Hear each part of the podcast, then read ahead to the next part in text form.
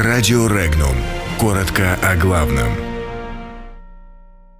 Китай и Эстония угрожают России.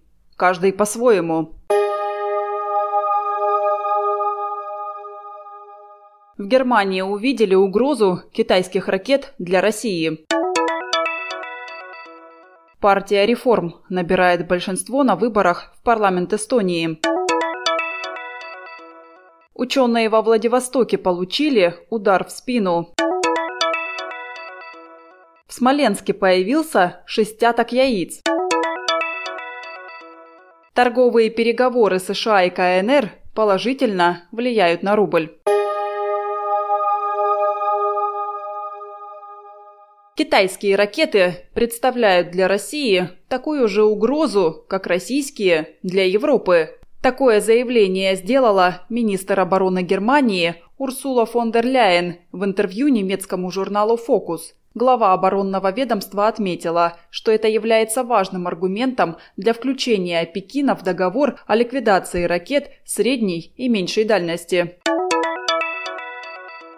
Праволиберальная партия «Реформ» набрала почти 29% голосов на выборах в парламент Эстонии. Таковы предварительные результаты обработки бюллетеней. Это позволило бы партии получить 34 мандата из 101 вместо 30 текущих мандатов. Второй результат – около 23% голосов у центристской партии – 26 мандатов, минус один к текущим. Далее идут консервативная народная партия Эстонии и партия Отечества – Замыкает пятерку прошедших барьер в 5% Демократическая партия. Вместе с тем эксперты считают, что ожидать изменения позиции Таллина по отношению к России не приходится.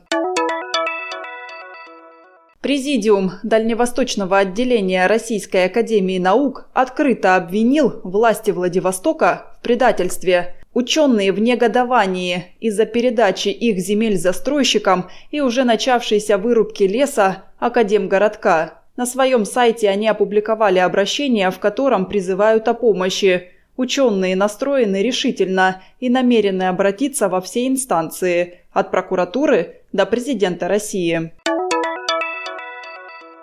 В Смоленске в магазинах одной из торговых сетей начали продавать упаковки яиц по 6 штук. Стоимость шестятка яиц составляет 59 рублей 99 копеек. При этом цена снижена с 74 рублей 99 копеек.